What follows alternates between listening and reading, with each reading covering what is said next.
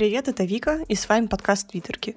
Каждую неделю я встречаюсь со своими подругами, чтобы обсудить новости, а поделиться мнениями и ответить на неоднозначные вопросы. Даш, привет. Привет, Вика. Рада тебя сегодня видеть по скайпу. Я тебя рада видеть. Продолжаем самоизоляцию. Да, уже какой день? Получается, я самоизолировалась вторника, ну вот неделя прошла. Ну, не считая того, что я вчера вышла за хлебушком и забрать тебе маски. Да, ездила в город, а так дома. Да, что там в городе? Ничего не изменилось. Много людей. Э, всем похуй, как мне кажется. Ну, то есть... Э, ну, все ходят как обычно, типа не, со- не соблюдают дистанцию. Короче, да, я видела шутку, что это только э, пользователи российского Фейсбука самоизолировались и держат дистанцию, а всем остальным как бы насрать. И, кстати, рассказываю, если вы не в курсе, всем женщинам со звездочкой, которых вы хоть чуть-чуть, хоть в шутку затравили в Твиттере, пишут потом во все соцсети двачеры. Э, Так что подумайте в следующий раз дважды, прежде чем подставлять кого-то под такое. Не смешно нихуя фем-сообщество. То есть, ну, насколько я понимаю, во всяком случае, как я окунулась в Твиттер, я столкнулась с тем, что, во-первых, двачеры, я о них очень мало слышала, а тут, оказывается, они довольно активные. Э, Как... Можешь вообще мне рассказать, кто это или что это? Потому что я все таки недостаточно глубоко в теме. Я вообще не знаю, что такое двач, если честно, но... Я знаю, что это какой-то сайт. Да, это сайт. Э, как- Давай Там погуглим. очень много форумов, наверное. Кого? Мемов? Форумов. Ну и мемов тоже, я думаю. А, минутка самообразования. Гуглим, что такое двач. Все-таки нужно матчасть учить. Ладно. Так, зайду на Лукмор. О боже. Луркмор. Да. Господи, я этот сайт, наверное, не видела со школы. Да, есть такое. Так, 2Ч. Навеки усопший отечественный анонимный форум, аналог японской имиджборды. Имиджборды. Мгм. Подобные сайты существуют во многих странах мира, чтобы... э, А, ну понятно. Короче, это популярный сайт, анонимный, и тут, видимо, всякие дискуссии проходят. Типа Ну да, того. там форумы. Да, я правильно понимаю? Да. А что А такое... кто ре- вообще пользуется форумами в 21 веке? Форумы это же, по-моему, знаешь, типа Да. привет 2007. А ты можешь загуглить, что такое Reddit? Кто? Reddit. R I Reddit? D А, Reddit я знаю, что такое. Это то же Reddit- самое? Ну, вообще, как я в первый раз увидела Reddit, я подумала, что это какой-то аналог Твиттера, потому что тут тоже есть какие-то посты. Э, Тут, правда, как, ну, все на английском похоже. И я что-то полистала, ну, как-то не прониклась им и бросила. Ну, насколько я знаю, я когда искала работу, нашла какую-то вакансию, и там надо было заниматься переводами э, англоязычных новостей. Ой, Маня пришла, здравствуйте. англоязычных новостей. А, И в том числе там, помимо там, всяких э, источников, был еще и Reddit. Видимо, это тоже какой-то новостной э, портал, не знаю. Ну, короче, это очень похоже на Твиттер, как я понимаю. И, и не больше. Ну, мне кажется, двач, он характеризуется не, то, не столько тем, что это такое, а столько тем, кто там сидит. Ну да, знаешь, я когда слышу слово «двач», у меня сразу какая-то не, не, невольная ассоциация с инсулами почему-то. Хотя, я Мгм. думаю, это вообще никак не связано. Ну и вообще, я, насколько я знаю, что многие двачеры потом травят феминисток, там скидывают их э, какие-то личные данные и, ну, в общий, на общий доступ.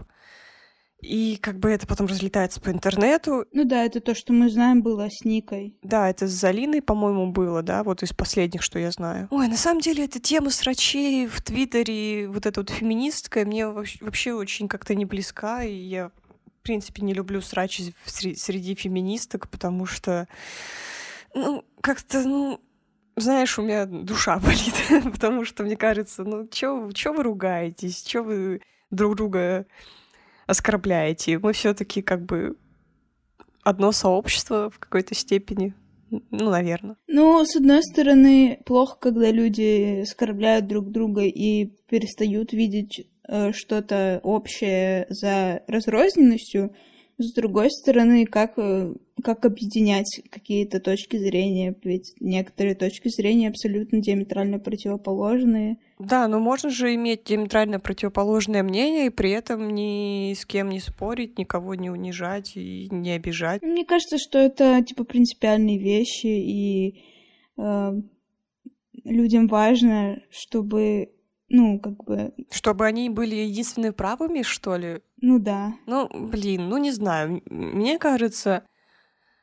Окей, может быть, это просто мое мировоззрение, и, и... или мне просто так комфортно жить, но я считаю, что у людей разные мнения, и даже если мы не сходимся по каким-то таким вопросам, это не значит, что мы не можем поддерживать друг друга и просто общаться или быть друзьями. Ну, если это какие-то прям не супер важные темы, которые там касаются чего-то супер фундаментального.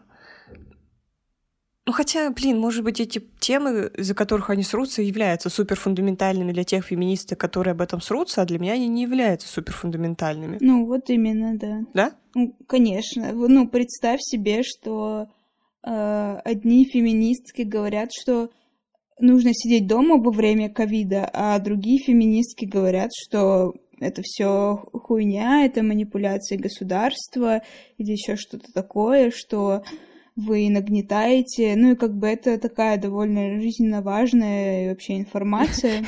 Мы так с Андреем чуть не поругались. Да.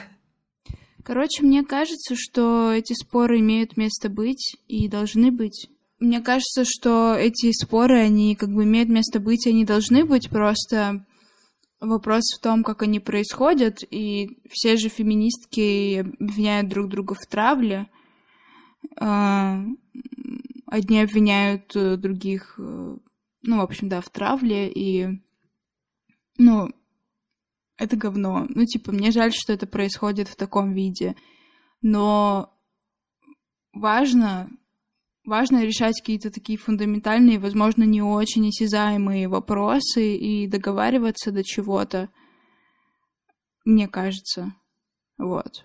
Хотя это абсолютно неприятно, да, и как бы, ну, я тоже, может быть, имею такую позицию, что я там, типа, просто феминистка, а не радикальная феминистка, еще какая-то феминистка, но, как бы, ну, кому-то принципиально важно иметь эти позиции. Возможно, было бы эффективно и продуктивно все-таки иметь одно мнение по этому поводу? Ну, может быть. Ну, знаешь, я считаю, что это окей, если есть какое-то движение, которое борется только за одну определенную проблему. Ну, то есть, если, например, это темнокожие женщины, они борются за права темнокожих женщин. Если это женщины с инвалидностью, то они борются за инвалидность и не касается каких-то других проблем. Я как бы считаю это абсолютно ок. И, но я считаю... Ну, но я считаю абсолютно не ок обвинять какую-либо из групп, что они, например, не занимаются какой-то еще дополнительной проблемой. То есть я говорю, я, я, имею, я веду к тому, что мне бы хотелось, чтобы была солидарность, но при этом э, люди занимались теми проблемами, которыми они хотят заниматься, и придерживались того дискурса, который им нравится, и как-то не критиковали друг друга за то, что кто-то делает что-то другое и как-то по-другому. Вот, потому что все равно мы боремся за одно, наверное. Ну смотри, я вот начну с тобой спорить, потому что мы когда-то уже нас должны начать спорить. Ну давай поспорим. Ну просто а, ведь а, то, что люди выбирают какую-то тему для борьбы, это тоже может быть системной проблемой. А, например, проблему интерсекциональности, а, ну, одна из э, а, ну, поинтов критики интерсекциональности в том, что напирая на интерсекциональность, мы видим очень много разных идентичностей, и, соответственно, расходимся по разным идентичностям в, разную, в разные виды борьбы, например. Мы видим темнокожих женщин, мы видим женщин-мигранток, мы видим женщин-лесбиянок, мы видим транс-женщин, мы видим э, гендерно некомфортных женщин э, и кучу всего, и вообще ни женщин, ни мужчин, и все такое, но вот за всей, за всей этой пестротой э, интерсекциональности у нас пропадают э, просто женщины. Просто, угу. просто но, женщины. Э, э, насколько я зме... мне известно, критикуют как раз вот так радикальные феминистки, да? Ну да. Ну, как бы мы, э, ну, так как интерсекциональность это почему-то всегда какой-то э, э пакет вместе с квир-феминизмом, то, конечно же, э, интерсекциональность критикуют э, радикальные феминистки. Э, но, э, ну, как бы поинт интерсекциональности в том, что опыт женщин и вообще опыт людей, ну, например, опыт разных женщин, он разный, и э, поэтому мы не можем свести этот опыт к одному чему-то. То есть, типа, не существует, ну, я не знаю, насколько это правдиво, но я где-то это читала, что не существует одного опыта у всех женщин. Но мне так кажется, что, конечно, существует опыт, единый опыт у всех женщин идущая из патриархального видения э, того, что есть женщина, и из э, женской гендерной социализации. Вот.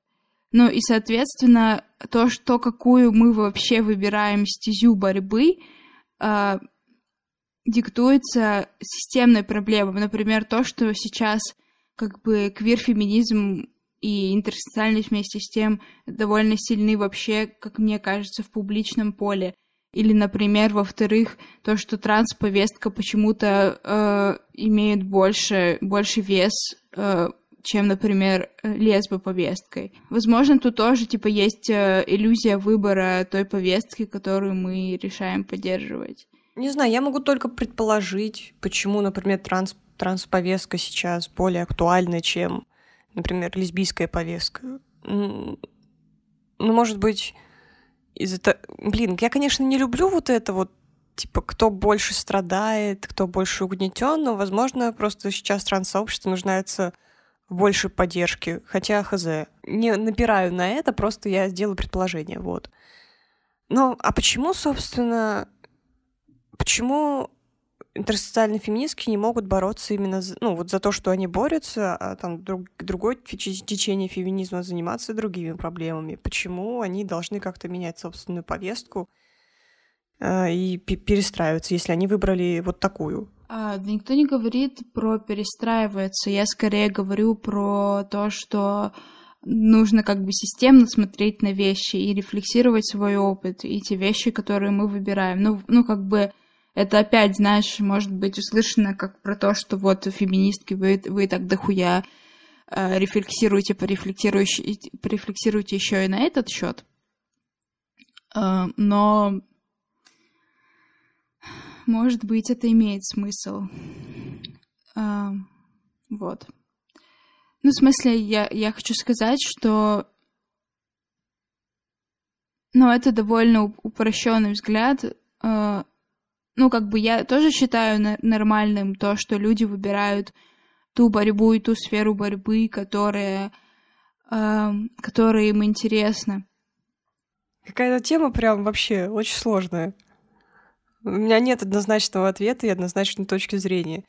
Но я тоже, в принципе, придерживаюсь того, что я не могу себя отнести к какому-то определенному течению феминизма, потому что мне что-то нравится из одного течения, что-то из другого.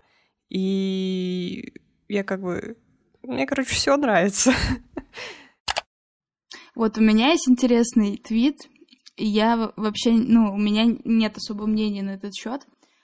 А, но он как бы э, гетерасный, но может быть, у тебя есть такое. Ну, или я прочитаю, ты скажи, хочешь ты вообще его обсуждать? Да, да, давай. Читаю. Девочки, а вы тоже ненавидите, когда встречаете пацана, и вам кажется, что это что-то новое и хорошее, но потом понимаете, что он один в один совпадает с типажом, который вы знаете, и на вас накатывает тупо волна усталости, потому что вы на сто процентов знаете, что он будет говорить и что делать. А, у тебя такое бывало? Вообще у тебя есть типаж? У меня есть типаж, но мне кажется, типаж — это э, плохой конструкт. Ну, как почему?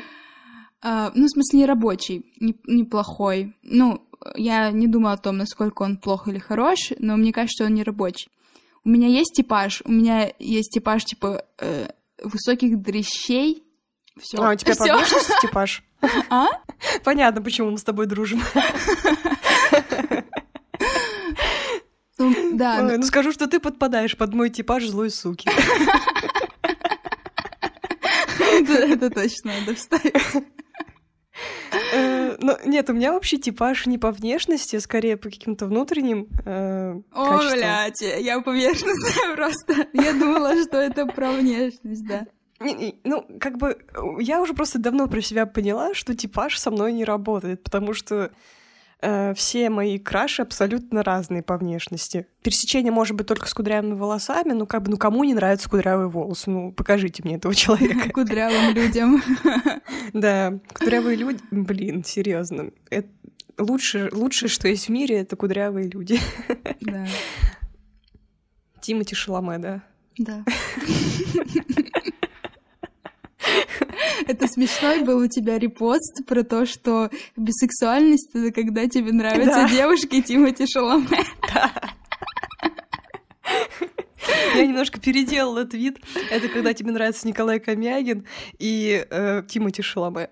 Блядь, Ты не не знаешь, что знаю, пони- кто это. Шорт пари, погугли. А, все, окей, окей. Да, это тот лысый чувак, Всё. да. Мне он не очень нравится. Я как раз вчера шла к тебе на встречу, слушала шорт пари и думала, господи, я пропустила их концерт, какая же я дура.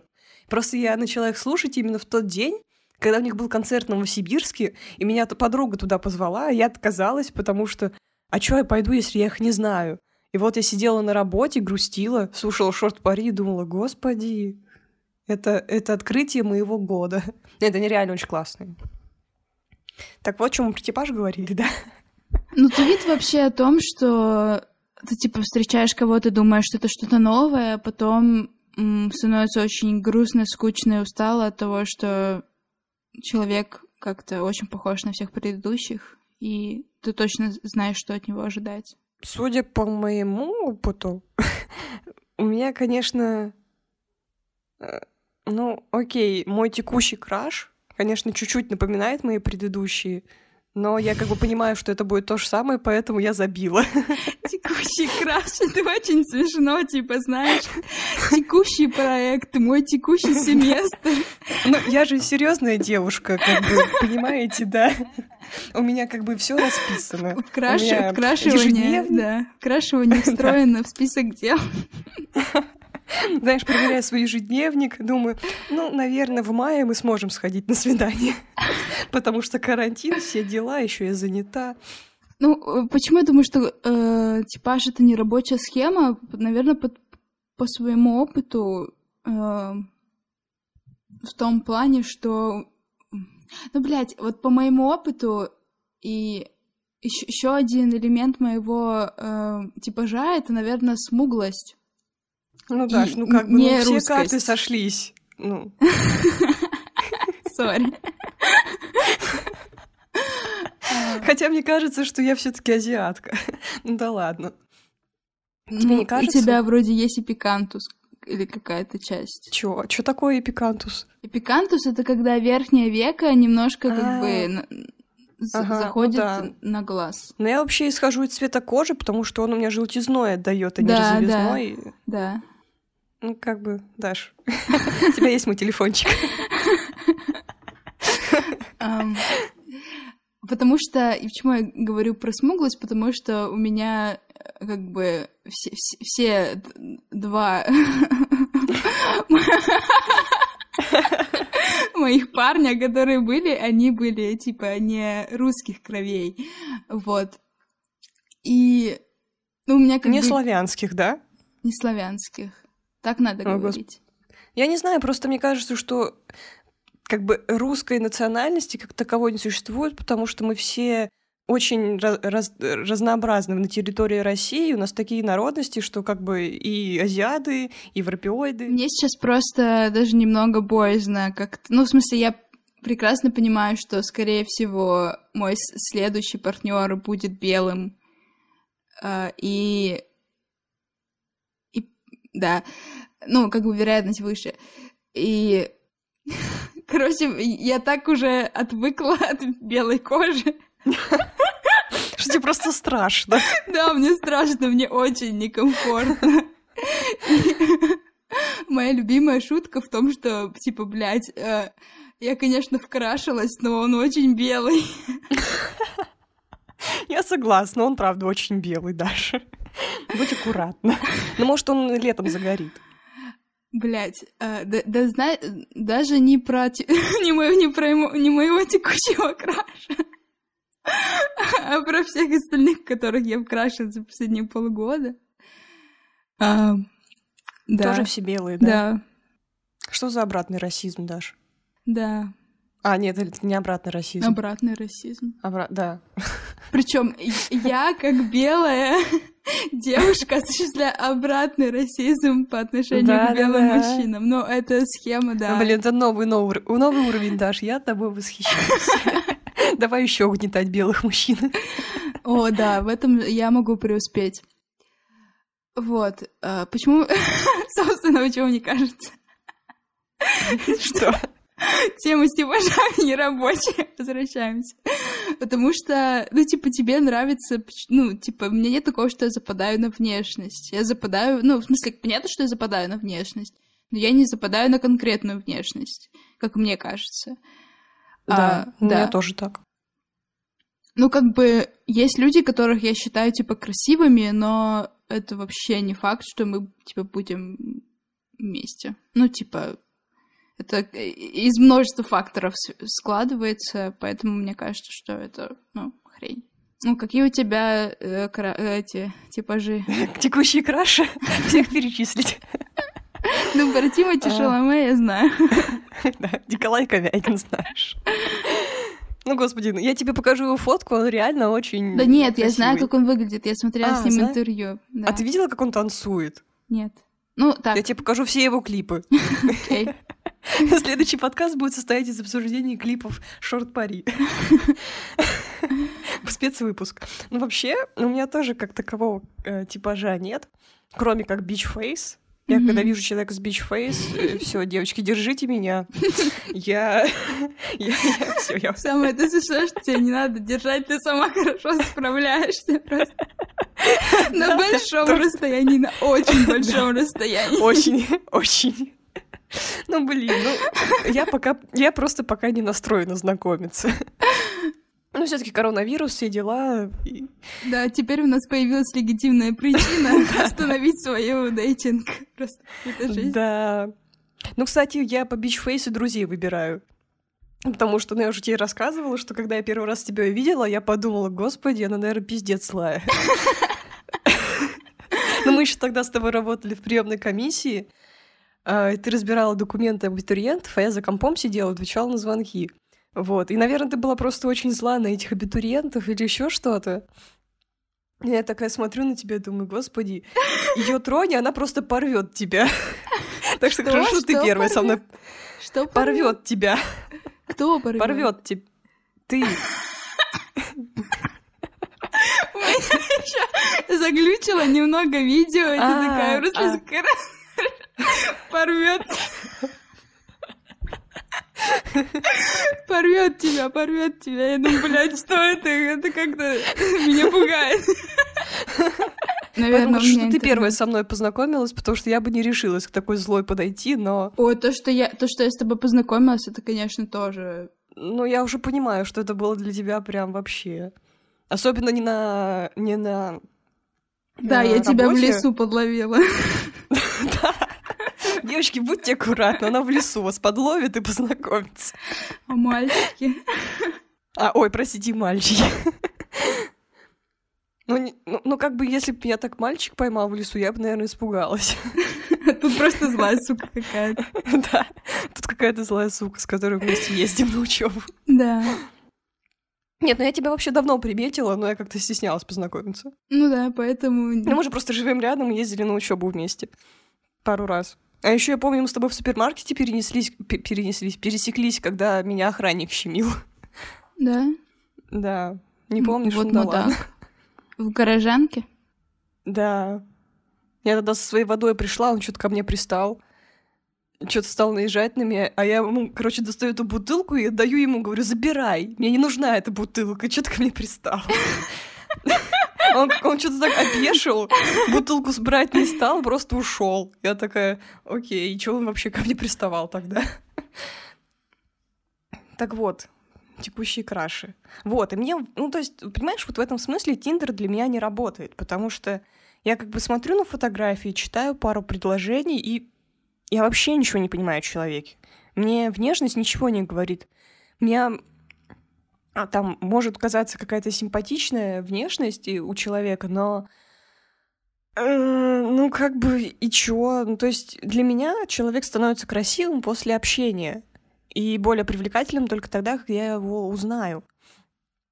И поэтому, э, как бы, э, даже пообщавшись э, в сети, попереписывавшись, мне как бы недостаточно, чтобы понять человека. Мне нужно увидеть его мимику, мне нужно увидеть жесты, мне нужно понять, э, какая интонация, там, о чем вообще человек думает и говорит, потому что это все э, это все нельзя передать текстом, вот. Но этим можно заняться на первом свидании. В смысле, онлайн-дейтинг или о чем то Ну да, то есть там жесты, о чем человек говорит и все такое. А, ну, ну, ну сейчас у нас не будет первого свидания, только по скайпу, если, если что. Поэтому да, для меня концепт типажа тоже не работает, потому что это вообще, знаешь, такая непредсказуемая вещь, потому что ну вот видишь, я опять говорю о типаже и думаю о внешности, хотя для меня если посмотреть в типаж э, в характере, в, в типаж каких-то внутренних качеств, то он, конечно, будет совпадать скорее. Скорее всего, это, э, ну, сущность. Of course, э, большинство моих крашей прям вообще лютые. Ну, начитанность. Мне очень нравятся умные люди. Мне нравится, когда... Ну, знаешь, вот есть, конечно, грань, когда начитанность и вот эта разносторонность, разносторонность переносится, переходит в какой-то на какой-то снобский уровень, и после этого как-то все, все, до свидания. Еще знаешь, что для меня важно? Увлеченность человеком. Если человек чем-то увлечен, что-то ему очень нравится, меня это просто пиздец привлекает, потому что ну, я сама по себе такой человек увлекающийся, и мне приятно, когда люди тоже чем-то увлечены, и они могут об этом рассказывать постоянно, они могут они постоянно в этом развиваются и что-то новое мне рассказывают о деле, которое им безумно нравится.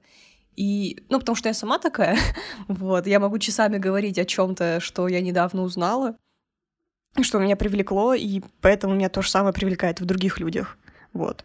И это на самом деле довольно сложное качество. Я довольно редко таких людей встречала, но были успешные кейсы. Ну, меня на самом деле тоже очень привлекают интеллектуальные люди. Да. И... Ну, знаешь, есть разные интеллектуальные люди. Некоторых слушаешь, у тебя просто уши вянут, потому что они выебываются своими знаниями, и это неприятно. А вот есть те, кто они те, кто приятно интеллектуально, что ли. Не знаю, как описать. Ну, ты поняла, да, о чем я? Мне кажется, я постоянно вкрашиваюсь просто в интеллектуальных мужчин. Ну, я таких мало встречала. В универе их много, лол. Слушай, мы с тобой на психфаке учимся, у нас мальчиков раз-два я общался, и они не очень интеллектуальные. Да. Просто вот когда я думаю о типаже, я всегда думаю о чем-то внешнем, но сейчас, э, как бы со всей моей рефлексией и чем-то таком, чем-то таким, я прям, ну, прекрасно понимаю, что мне нужен партнер, который будет способен, типа, говорить о своих чувствах или хотя бы, э, как бы, хотеть научиться это делать. Согласна. Я вот, например, не могу научиться пока что говорить ртом обо всем. Но я, да, проблема. А ну, кстати, да, мне такой типаж тоже попадается постоянно, который не умеет говорить, говорить словами через рот. Ну, это типа типаж вообще все люди на, на Земле. А, либо я рожу что-нибудь полезное из себя в этот карантин, либо окончательно поеду от отсутствия структуры. Мой карантин не отличается от моих обычных будней, Единственное, что отличается, я на улицу реже выхожу, в магазин и, и просто пройтись. И вот это вот ощущение того, что я не могу выйти на улицу, меня очень гнетет.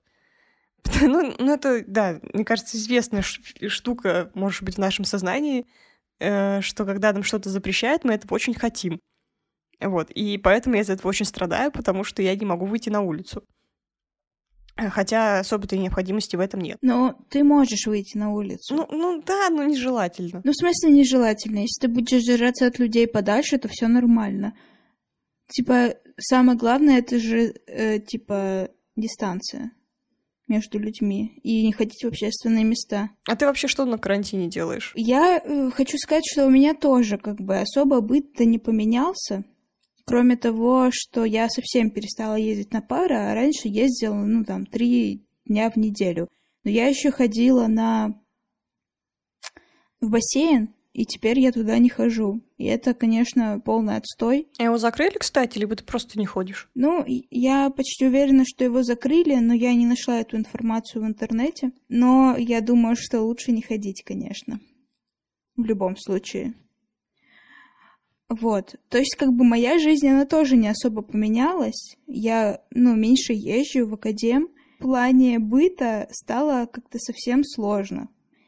Э, несмотря на то, что моя жизнь не поменялась, вот это все инфополе, которое, типа, особенно в первые дни как-то так было, что люди начали самоизолироваться или там переходить на хом-офис, и, ну, как-то, и вот эти все всякие акции про то, что вот, нате вам все образовательные курсы, книги, видеосериалы и бесплатно на какое-то время.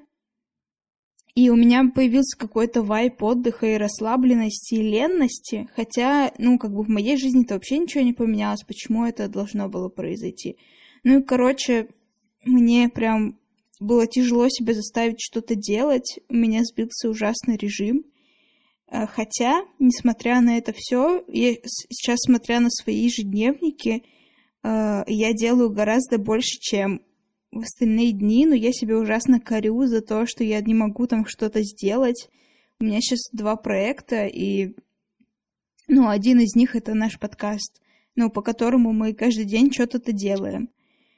Вот. И как бы у меня две доски с задачами помимо учебы, помимо диплома, я еще делаю два проекта, еще начала учить э, английский опять.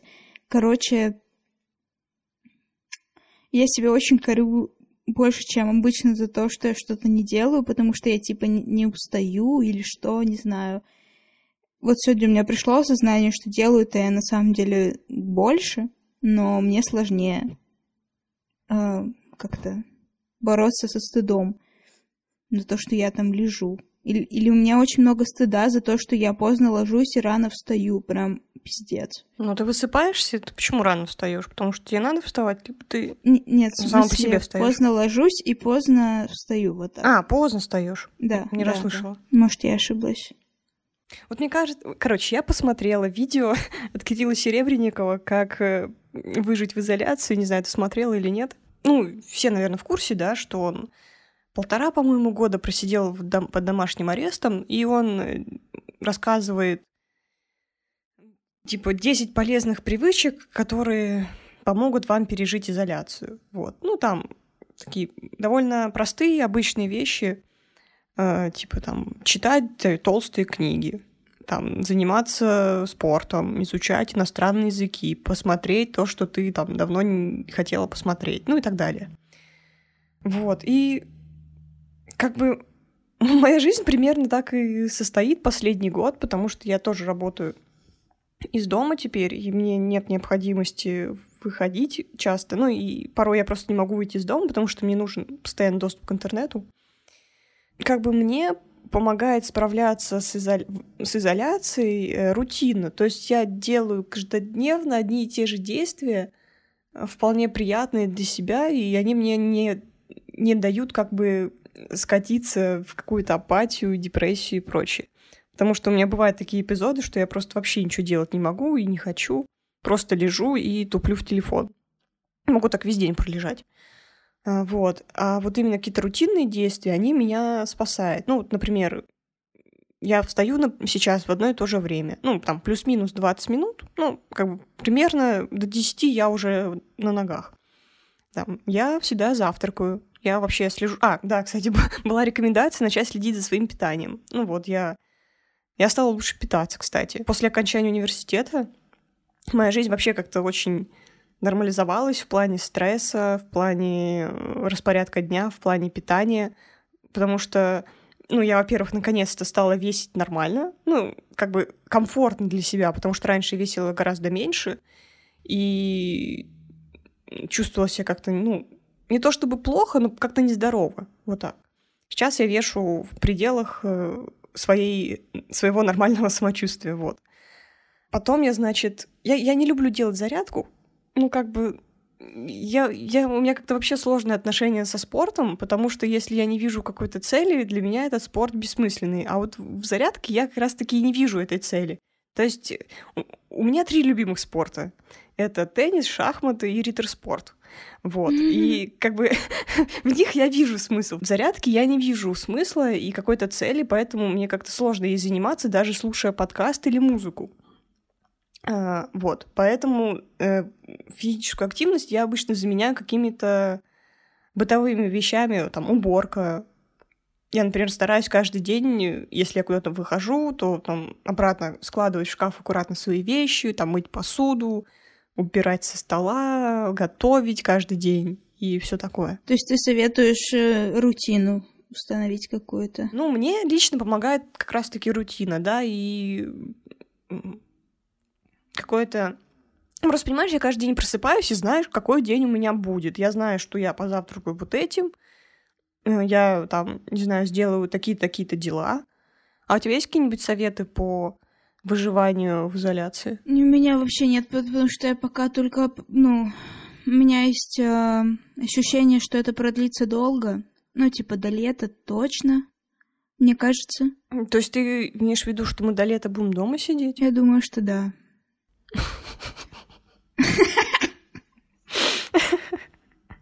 Господи, Короче, э, я как бы сама еще хочу понять, как, как выжить, как... И мне очень понравилось то, что ты сказала про рутину, потому что у меня в моем ежедневнике Bullet Journal даже есть э, трекер привычек, который называется «Рутина». И там, по идее, должно быть э, зачеркнуто, ну, типа квадратик, который я зачеркиваю, он должен быть зачеркнут. Если я утром делаю рутину, то наполовину, если только утром делаю. Если утром и вечером, то полностью. Ну и вечером, соответственно, тоже наполовину. И у меня в марте я ни одного дня не делала рутину. Просто. Я сделалась... А что у тебя в рутине? Вот именно, это хороший вопрос. Я как бы примерно знаю, что у меня в рутине, а, но Э, если, ну, как бы это нужно, как мне кажется, если вы не умеете организовывать, блядь, если у вас мозг... Короче, если вы обычный человек, то нужно прописать, что значит рутина, что вы должны делать, а лучше вообще, если для вас это очень важно, то сделать трекер привычек на каждую вот эту вот э, штуку. Но самое, конечно, главное, отвратительное, то, что э, то, что я перестала медитировать и медитировала раза три за весь март — и для меня это, ну, очень грустно, потому что раньше-то я медитировала каждый день и иногда по два раза в день. Вот.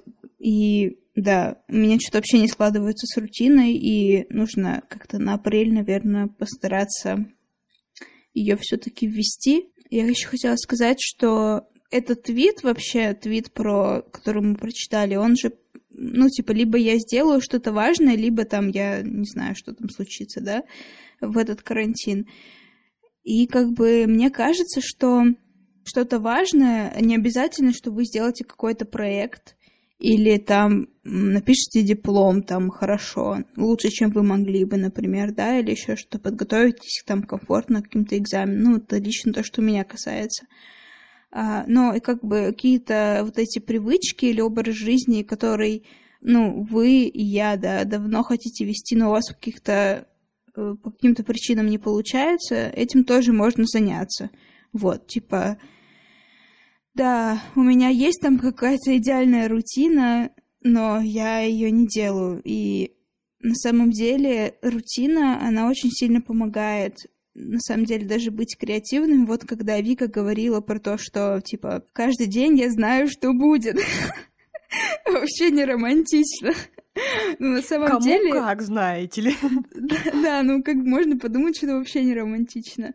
Вот. И на самом деле, когда мы как бы знаем, что мы будем делать, то мы не растрачиваем ресурс э, принятия решений на чем нам что мы будем делать в следующий, да, там час или в следующую половину дня или еще что-то, что мы будем делать утром нам не нужно собирать себя в кучу, да, ну, с, с, со временем, когда эта рутина войдет в привычку, нам не нужно будет собирать себя в кучу, принимать решение, что я делаю зарядку или еще что-то, да, или я ем вот это. Нам не нужно даже решать, что мы едим, да. И как бы вот этот вот ресурс творчества и принятия решений, он остается на какие-то другие дела. И да, можно делать что-то еще быть эффективным в чем-то еще. Вот, ну, знаешь, что я еще на карантине ощутила какое-то небольшое давление на продуктивность. На то, что вот у нас появились всякие открытые лекции, курсы. Даже вот э, я, я даже скачала Арзамас, потому что там появилась бесплатная подписка. И я чувствую, что мы как бы это время должны потратить с пользой. Ну, там, заняться английским, заняться изучением там еще чего-нибудь. Я как бы испытываю какое-то давление из-за этого и немножко вину, потому что я как бы не побежала, не оформила кучу подписок на всевозможные лекции, и, потому что я почти уверена, что я, во-первых, не пройду, потому что я сколько раз записывалась на всякие онлайн-лекции бесплатные, я их так и не закончила, большинство. Мне еще кажется, что карантин почему-то должен быть продуктивным, хотя это не обязательно. Вы можете потратить это время просто отдыхая дома и экономя свои ресурсы, и просто получая какое-то удовольствие от того, что вы можете две недели сидеть дома, возможно, работая, возможно, нет, и просто насладиться тем, что вы в комфортной обстановке, без стресса, вы нормально питаетесь, и вообще очень важно нормально питаться. вот, наконец-то вы сможете отрегулировать какие-то свои процессы внутренние. Да, я полностью с тобой соглашусь, и как бы, э, да, вот то, что появилась куча возможностей саморазвиваться, как бы это...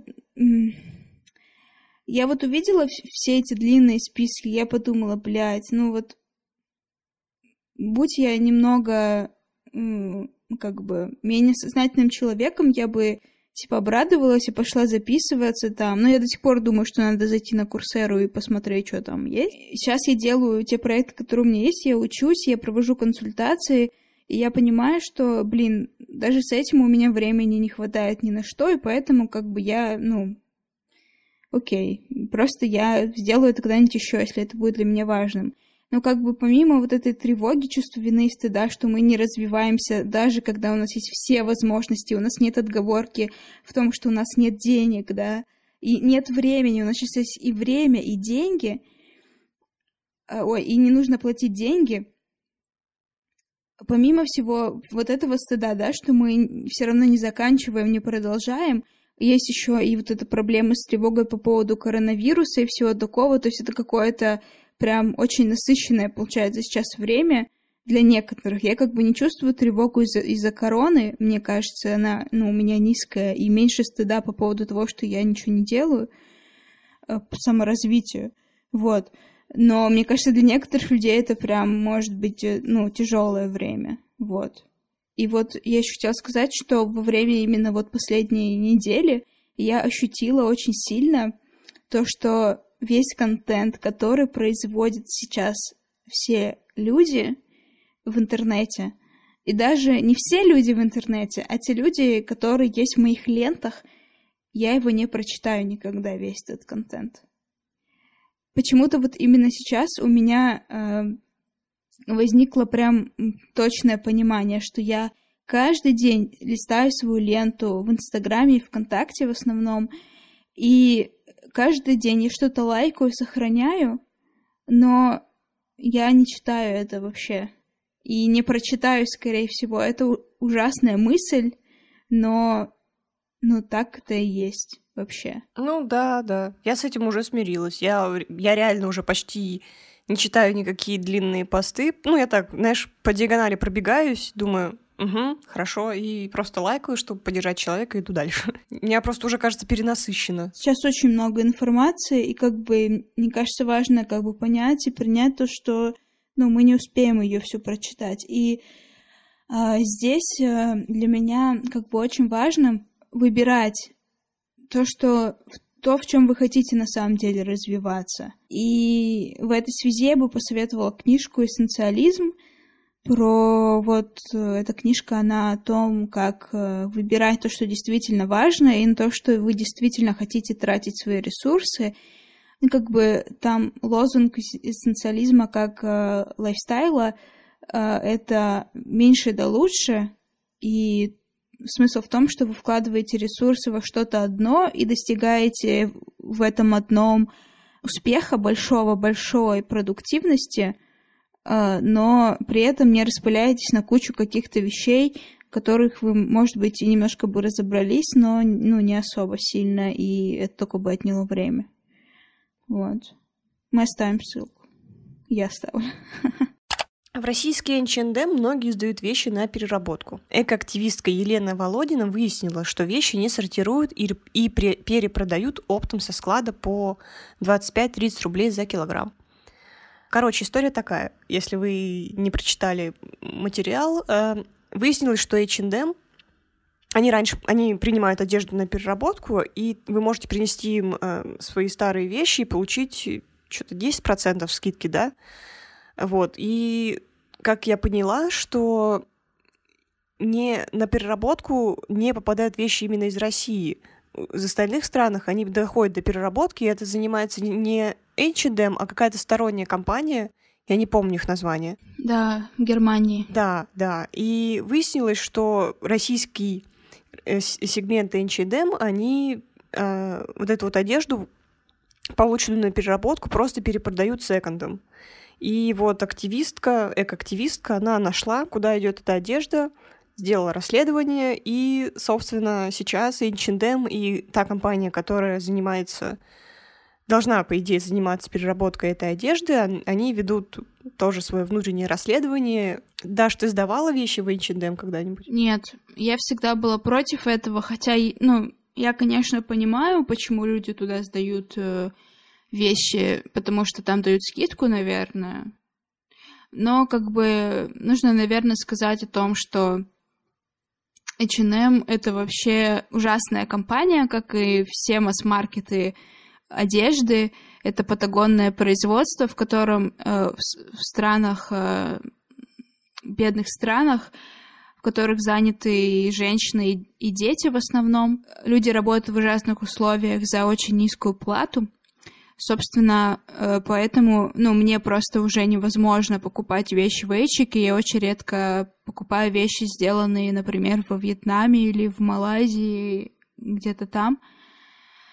Стараюсь э, покупать или российские вещи, или в Турции, но я не знаю, какая там обстановка в Турции, но должно быть лучше, или в секондах. Это отвратительно, и как бы для меня было вообще непонятным, почему люди а, зная даже о том, что это происходит, то, что у них ужасные условия труда, они продолжают поддерживать этот бренд, сдавая на переработку, беря э, скидку и покупая снова там вещи. Типа для меня это, ну, вообще невозможно понять, потому что это какой-то вклад в экологичность, э, но не в социальную справедливость. Для меня это прям, ну, что-то вообще супер непонятное. Когда я видела у себя в ленте Инстаграм какие-то истории о том, что и вот я сдаю вещи в Эчик на переработку, я молодец. Ну, я старалась всегда писать, что есть другие места, более прозрачные, не глобалистские, так скажем, да, более справедливые, куда можно сдать вещи конкретно в Новосибирске. Можешь их перечислить или мы оставим ссылки в описании, да? Да, ну основно, основное место это, конечно, наш благотворительный магазин Густа в Новосибирске.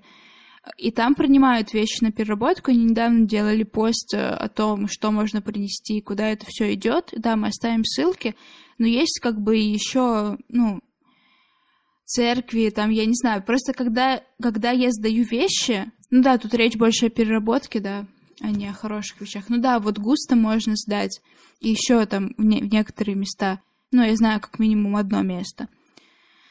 Вот, ну и получается, что те вещи, которые вы, сда- вы сдавали, если вы, если вы сдавали вейчик на переработку, то их либо перепродавали в секонд мешками по килограммам, да, если секондом они не подходили, то их просто выбрасывали. Ну, то есть... Ну, то есть они не доходили до переработки, вот так. Да, они вообще, получается, не перерабатывались, просто выбрасывались или перепродавались. Это, ну, супер странно, и как бы я вообще не понимаю, зачем сдавать вещи в H&M, если есть другие альтернативы. Ну, не все об этом знают, а H&M просто уже у всех на слуху. Ну вот, поэтому я как бы старалась э, об этом всегда писать, хотя я себя ужасно чувствую, когда я вот пишу какие-то такие вещи, типа немного стыдящие да, других людей из-за незнания. Надеюсь, что информация расползется и люди перестанут туда сдавать вещи. Я вообще слышала, в общем, я слушала подкаст, по-моему, это было так вышло.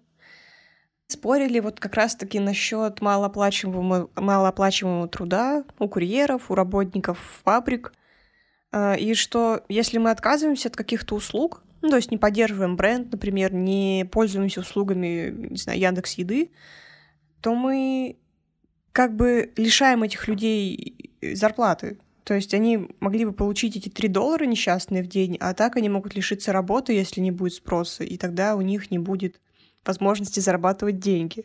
Что ты думаешь об этом? А, ну, это ужасная реальность капитализма, в которой мы поставлены, что если мы не, не будем пользоваться арабским трудом, то а, эти люди вообще останутся без денег.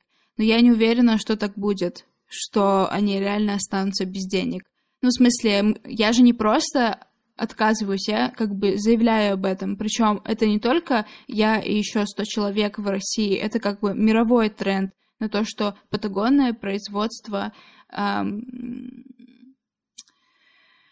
критикуется, и есть фильм э, «Реальная цена моды», мы тоже ставим ссылку, где рассказывается конкретно про этот тренд, про то, как вообще происходит э, производство одежды, и про то, какие альтернативы сейчас есть, какие есть флешмобы на этот счет. Как бы своей критикой мы не просто перестаем покупать одежду в H&M и в других магазинах, а мы еще и, как сказать, мы говорим производителям, например, H&M, что нам не нравится, что те, кто шьют нашу одежду, невидимы для нас, что они получают очень маленькую оплату. Мы хотим, чтобы это было иначе.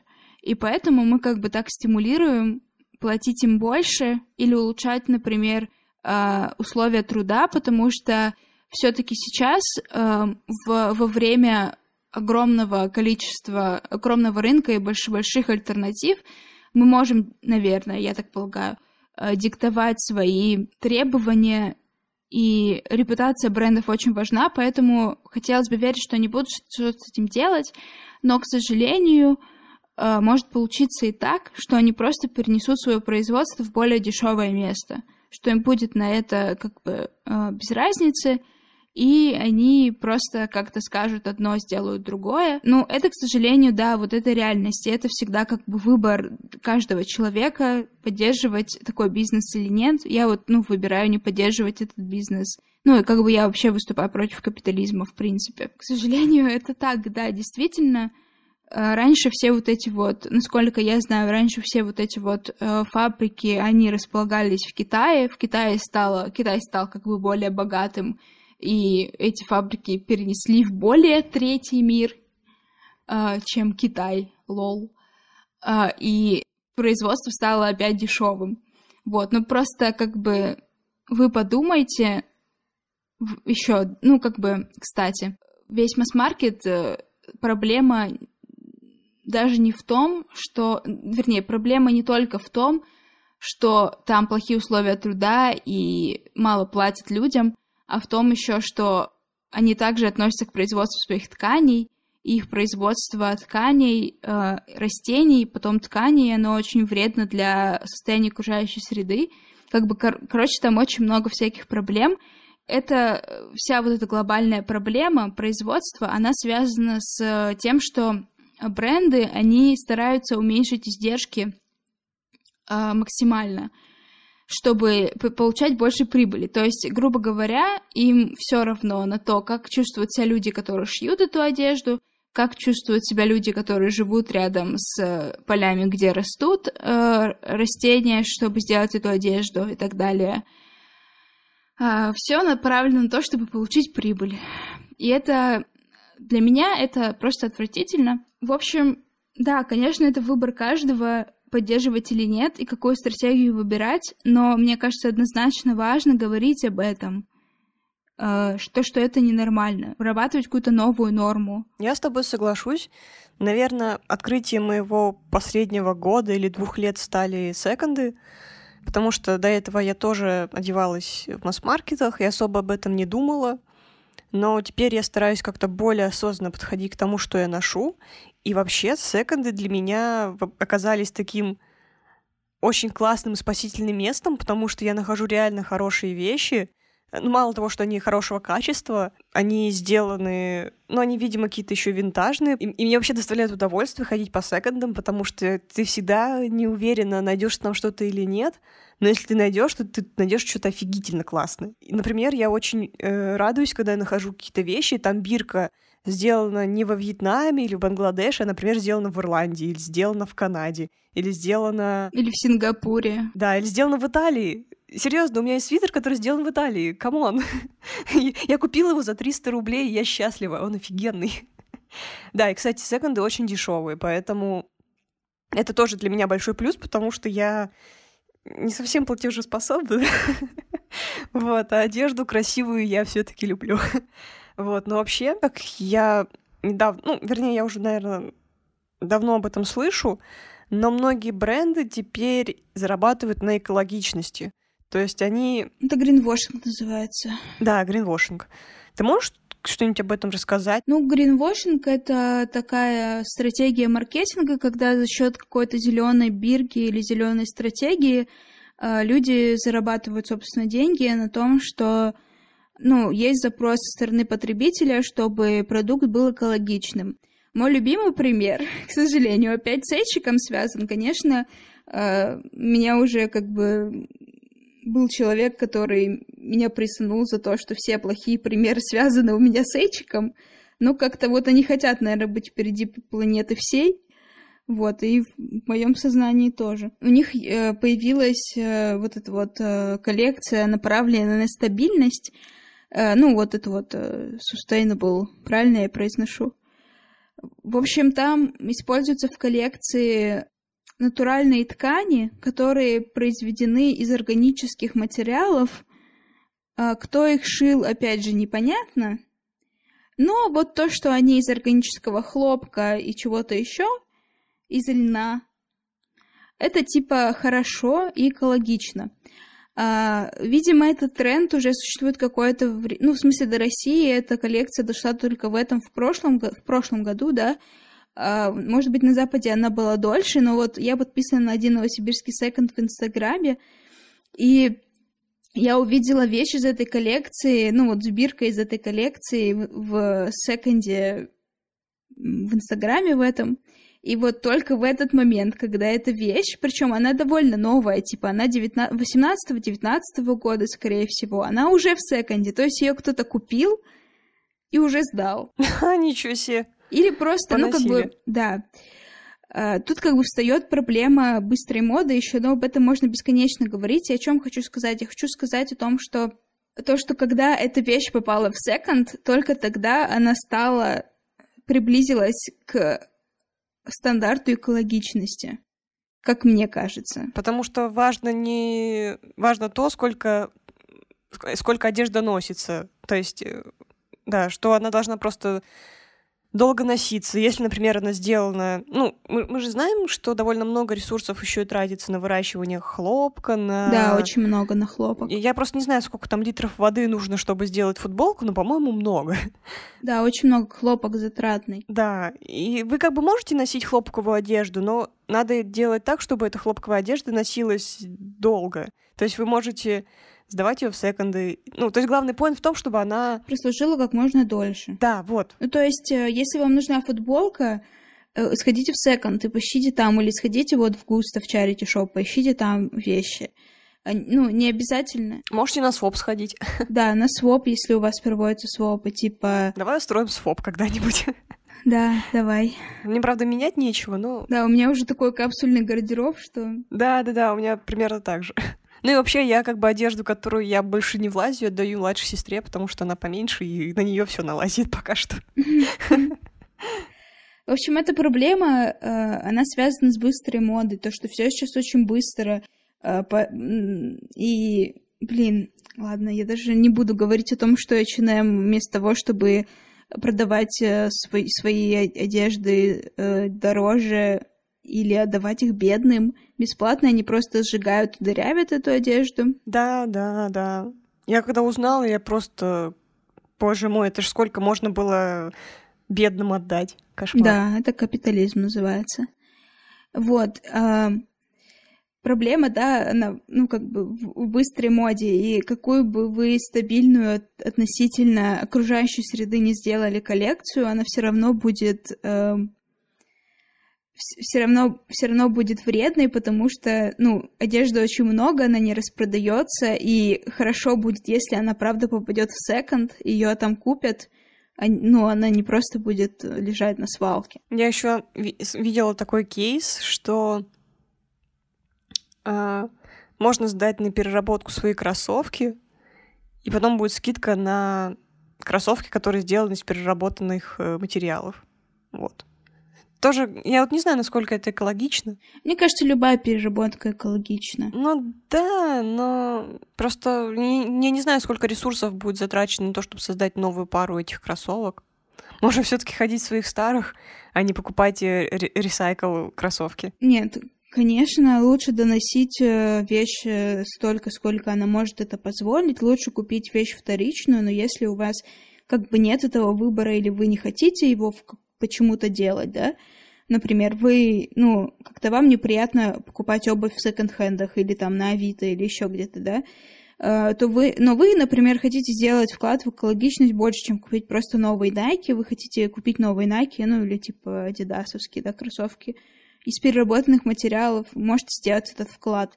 А, ну, как бы, переработка, она тоже затрачивает ресурсы довольно много, но их все равно будет меньше, чем э, создать новую пару. Потому что новая пара это не просто какая-то ткань и рабочие силы, которые э, падают с нас с небес. Это еще и нефть, которую мы добываем очень грязным способом. Да, то есть, ну, весь, вся ткань на кроссовках, она, скорее всего, сделана из нефти ну, большая часть. Ее нужно добыть, ее нужно доставить, ее нужно очистить. Это все очень трудозатратный и э, вредный и грязный процесс. А тут как бы у нас уже есть, э, это, грубо говоря, нефть из старых кроссовок или, или, например, из бутылок, которые выловлены в океане. И вот из этого мы уже делаем кроссовки.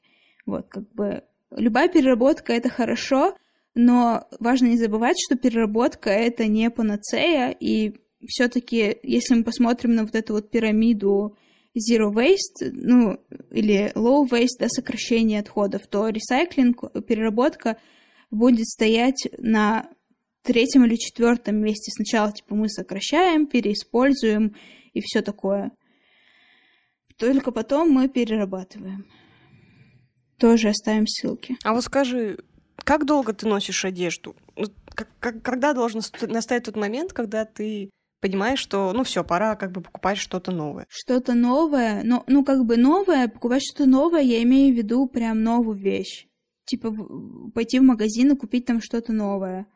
А, есть просто категория вещей, которые я в принципе не покупаю в секондах. Например, там лосины, нижнее белье, обувь я тоже, ну, редко покупаю в секондах. Вернее, я не покупала ни разу обувь в секондах. Я как бы не против этого, но ну, мне не попадалось ничего на, на глазах. А, мне, мне кажется, что в секонд-хендах можно потреблятствовать. Я так и делала. Я купила два пальто так. Да, ну, я купила последний раз, когда была в секонде, две водолазки, а, две, две рубашки и двое штанов. И у меня теперь трое штанов, которые похожи друг на друга. Но они очень удобны. Ну, как бы, я спросила у своей подруги, с которой мы тогда ходили, типа, это не пиздец покупать двое одинаковых штанов за раз. Но они не прям одинаковые, но они очень похожи. Она говорит, э, сказала мне, что э, удобных штанов много не бывает. Я подумала, вот это будет мое оправдание, если что. Да, я согласна. У меня, у меня тоже проблемы со штанами. Я если что-то нахожу подходящее по моей фигуре, я, конечно же, беру, не раздумывая, потому что...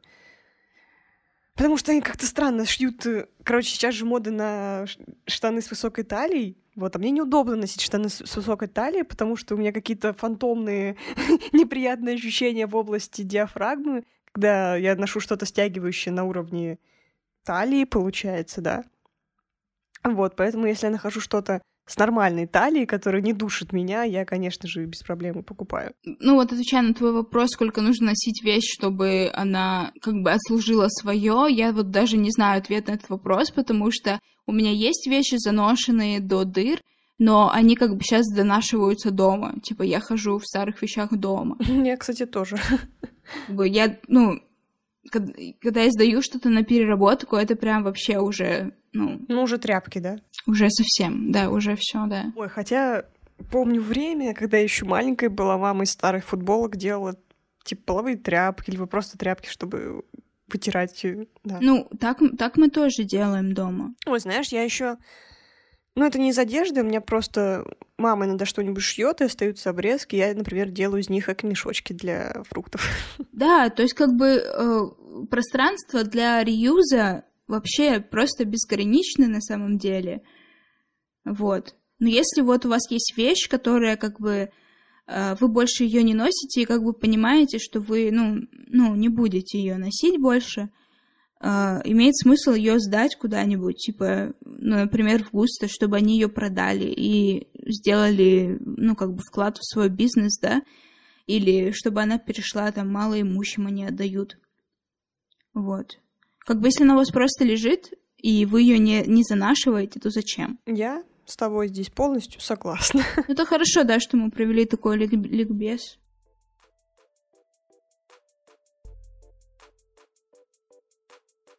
Это был подкаст Твиттерки. Спасибо, что дослушали до конца. Ставьте оценки, оставляйте комментарии, задавайте вопросы.